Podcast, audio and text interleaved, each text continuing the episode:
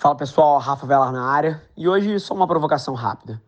Você realmente gosta do que você faz? No episódio de hoje eu trago algumas formas para você pensar sobre isso. Aproveita aí. Abraço. Esse é o Nas Trincheiras Segunda-feira é disparado o dia que eu executo mais forte, é o dia que eu espero, é o dia que eu tô mais ansioso para chegar. E eu sei que vários de vocês elegeram a segunda-feira como um fardo. Eu sei que vários de vocês chegam no final do domingo e já começam a se deprimir porque a segunda-feira tá chegando.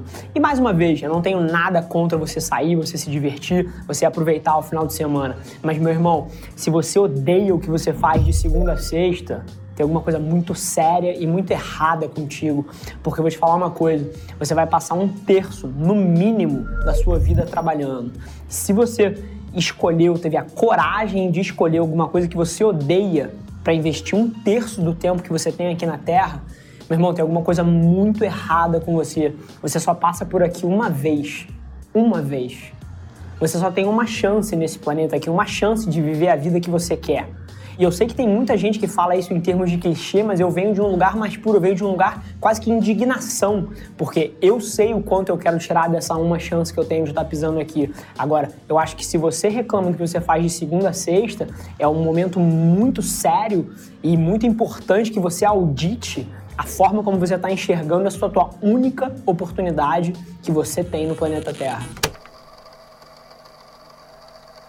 É muito delicado e eu aconselho cada um de vocês a auditar de fato o quanto vocês acham que valem, porque, meu amigo, o mercado está sempre certo. Se você está recebendo dois mil reais e não está chovendo proposta para te contratar por quatro, é porque provavelmente você merece dois mil reais.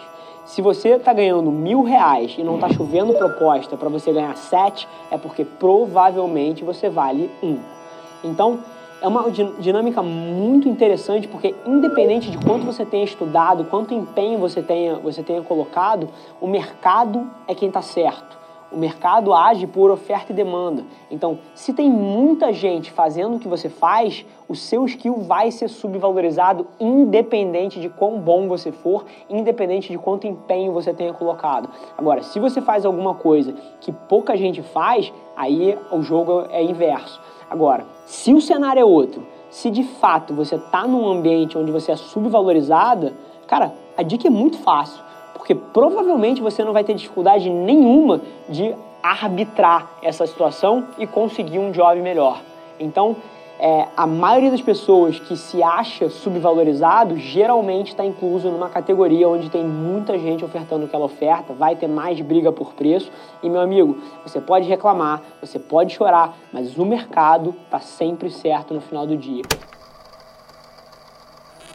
Se você não tem um propósito muito claro na sua vida, se você ainda está na jornada de descobrimento, eu acho que você deveria ser o mais prático possível. Então, o que, que eu estou dizendo? Enquanto você está buscando essa clareza, enquanto você está buscando desvendar aquilo que ressoa com você e aquilo que te move, eu acho que você tem que ser o mais prático possível e, e aproveitar as oportunidades que estão na sua frente.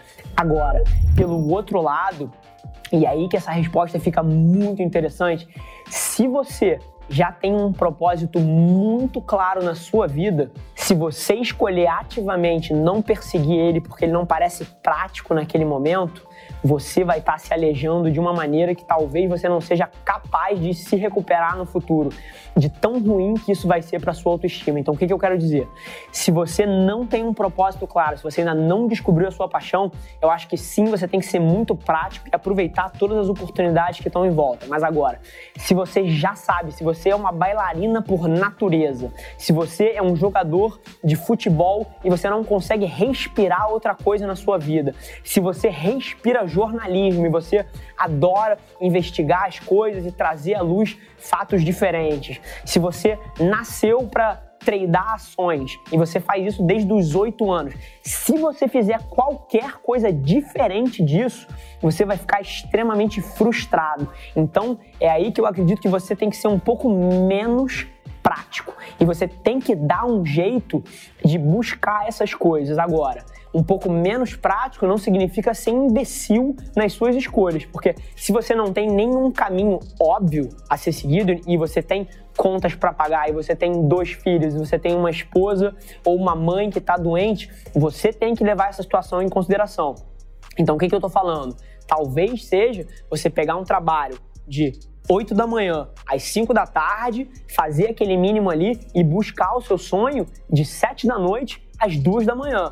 Mas agora, você tem que fazer isso, você tem que buscar estar tá alimentando essa sua paixão, porque se você não fizer, você vai ser uma pessoa infeliz e você vai fazer mal a todo mundo à sua volta.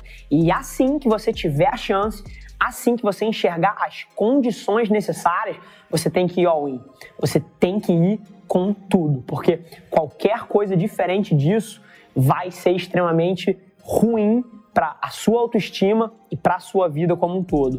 Agora, mais uma vez, duas situações. Se você ainda não tem essa clareza, você tem que de fato ir aproveitando as oportunidades como elas aparecem, porque essa é a maneira de você encontrar o que ressoa com você. Agora, se você já sabe o que você quer fazer, qualquer coisa diferente disso vai ser extremamente negativo para sua vida. Uma coisa que você tem que ter em mente é que ser humano nenhum, ser humano nenhum consegue dar um algo a mais, consegue ficar motivado num ambiente onde ele não tem possibilidade de crescimento. Isso é natural do ser humano. O ser humano precisa ver uma luz, precisa ver um futuro um pouco mais brilhante para poder ter um drive acima da média. O único motivo que eu trabalho tanto, o único motivo que as pessoas que eu conheço que ralam pra caralho trabalham tanto é porque elas veem um potencial grande de ganho. Isso instiga o ser humano a buscar alguma coisa. Se você não tem isso, você naturalmente vai ter a sua chama um pouco apagada. Então, mas e aí eu queria fazer uma aspas muito importante, que é o seguinte: eu vejo muita gente, e até aqui dentro da empresa eu reconheço que isso acontece. Tem pessoas que trabalham nessa mesma organização aqui, que têm visões totalmente diferentes sobre o que essa empresa pode dar para elas acerca de futuro profissional. Então, tem pessoas que trabalham nessa organização e que acham que aqui não tem possibilidade de crescimento. E, ao mesmo tempo, tem pessoas que trabalhavam na mesma área essas pessoas que não veem possibilidade de crescimento e que foram promovidas quatro, cinco vezes nos últimos três anos, que quintuplicaram o, o, ganho anual e o ganho mensal que elas tinham. Então, uma coisa que eu preciso falar é que na maioria das vezes que você não vê potencial de crescimento numa organização, isso pode estar dentro de você. Isso pode ser o perfil de profissional que você acabou se tornando por alguma circunstância. Então, a primeira coisa que eu te peço para fazer é se auditar, porque ninguém ninguém vai crescer profissionalmente de uma maneira exponencial. E aí eu tô. Se você está questionando o seu crescimento profissional, eu estou tomando por garantido que você é um cara ambicioso. Esse foi mais um episódio da nossa experiência em áudio. E como eu já falei, eu adoraria saber que você está gostando do que a gente está compartilhando por aqui. Então não esquece, se você está tirando valor desse conteúdo, ia significar o um mundo para mim, que você tirasse um print da sua tela, postasse no Stories me marcando e aproveita para ir na sua plataforma favorita também e deixar um rating de cinco estrelas e um comentário lá, ajudando a gente a construir essa comunidade tão vibrante que move o Brasil para frente através do empreendedorismo e que fala desse Brasil que dá certo. É um prazer ter vocês comigo e a gente se vê no próximo episódio do podcast.